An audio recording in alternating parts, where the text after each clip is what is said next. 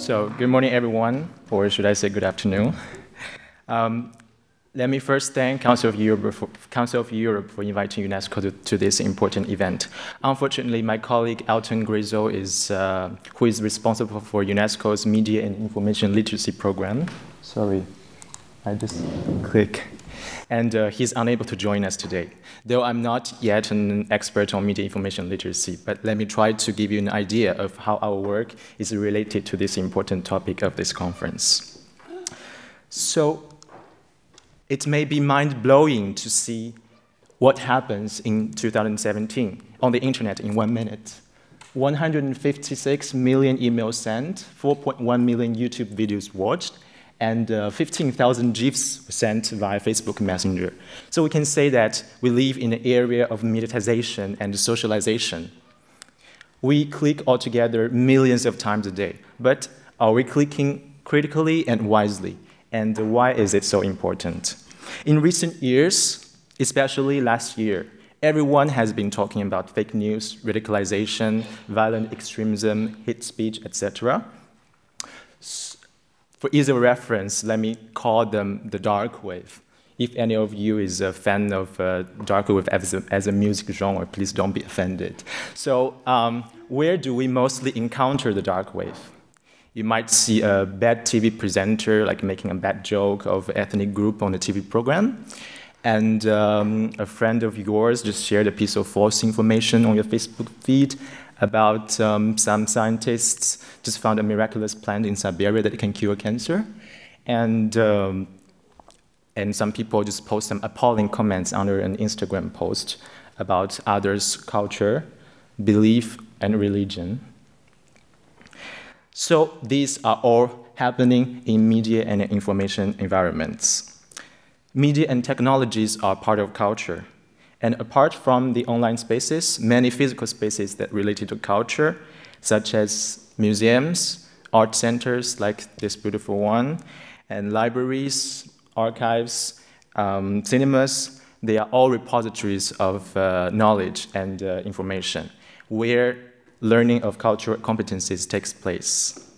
The culture's, culture's power of assembling and shaping human, what, what humans know about our world is uh, universal and indisputable. So it is crucial that we ensure that people are competent to navigate through the sea of information when they are socializing and learning in these information environments. And um, these competencies are called media and information literacy. So there are many definitions about media literacy and information literacy. But UNESCO uses this term, media information literacy, as a composite concept. So we do not offer an official definition for this. But for UNESCO, media information literacy, uh, media information literacy includes a set of competencies of search, critically evaluate, and engage with media content and information. It is a precursor of other social competencies, including cultural competencies. So here's a simple graphic about 10 aspects of uh, what a media and information literate person should be able to do. So I highlight the 10, the 10th block. It's directly related to uh, the, uh, the, the role of uh, media information literacy of uh, promoting intercultural and interreligious dialogue and advocating against hate speech and uh, violent extremism. So we can have a bright wave to wash away the dark wave. It's a new wave of media information literacy for opportunities and positive social changes. UNESCO is a global leader on imparting media information literacy competencies to all citizens. Our work involves all levels, including ad, uh, policy advocacy, awareness raising, capacity building, um, at the beginning, since the beginning of this year, we has also um, started working on the MIL.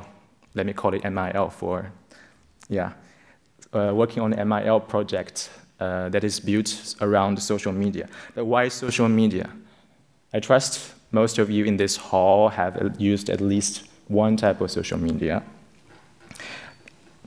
According to ITU, um, to the ITU ICT facts and figures for 2017, 70% of youth worldwide are online. so it's not hard to imagine the number of social media users among them.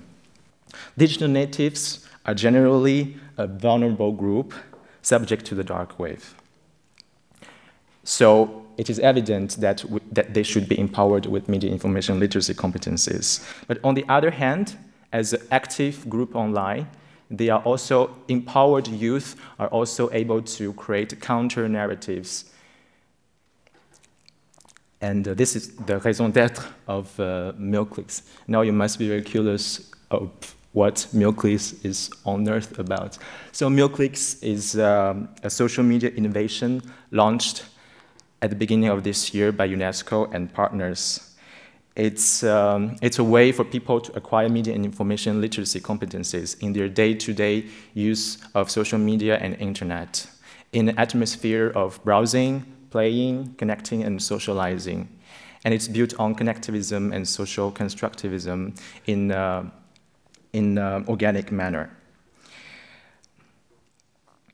It shares a variety of micro-learning materials, tips, resources that are related to media and information literacy.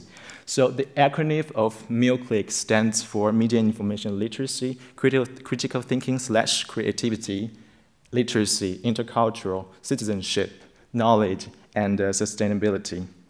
So now MIL CLICKS is working on Facebook, Twitter, and Instagram. And the Facebook channel is currently available in uh, English, Serbian, and Portuguese, and it will be in French very soon. So if you are connected uh, to Wi-Fi on your mobile devices, you can just browse it and uh, get engaged. So the graphic that uh, I presented previously are all created in the framework of MIL CLICKS. So let me show you some, a few more examples of, uh, of the graphic, graphics. So we have original graphics like these two created by UNESCO, and we also use some online existing resources that are relevant. So we are confident that this digital tool will ultimately enable critical minds so as to um, cultivate, as what the, um, the conference title says, cultivate um, culturally competent citizens. Um, I wanted to, uh, to play this one minute video for you. I don't know if it's possible technically. It's a super link to a YouTube video. Try. So I just click like this. Um, I should click on the image.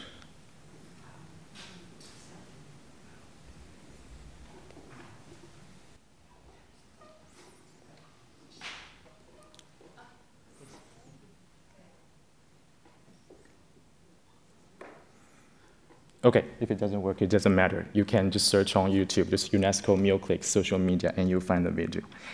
And, uh, sorry? Oh, it's not clicking anymore.